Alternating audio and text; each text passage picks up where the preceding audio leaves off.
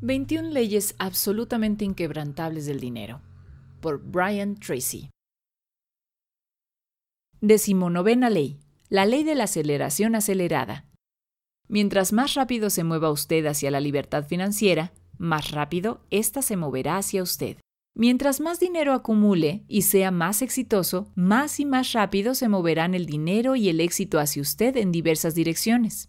Todas aquellas personas que son exitosas financieramente hoy en día han tenido experiencias trabajando extremadamente duro y a veces por años antes de encontrar su primera gran oportunidad. Pero después de eso, más y más oportunidades fluyen hacia ellos de todas direcciones. El problema principal que tienen las personas exitosas es organizar las oportunidades que vienen de todos lados de manera que las puedan aprovechar todas. Y lo mismo le sucederá a usted.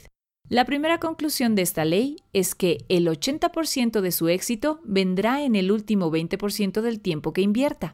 Este es un descubrimiento asombroso. Solo piense, usted logrará solo el 20% del éxito posible en el primer 80% del tiempo o el dinero que invierta en una empresa, carrera o proyecto.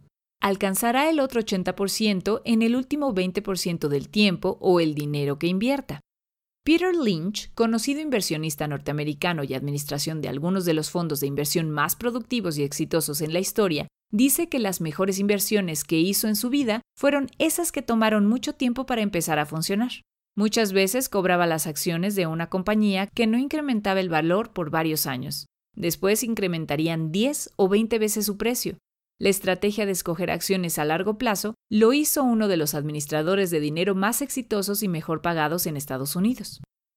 Plan de acción. 1. ¿Dejó pasar alguna vez una oportunidad de inversión que podría haber representado grandes dividendos para usted? 2. ¿Qué sucedió? ¿Fue prudente su decisión?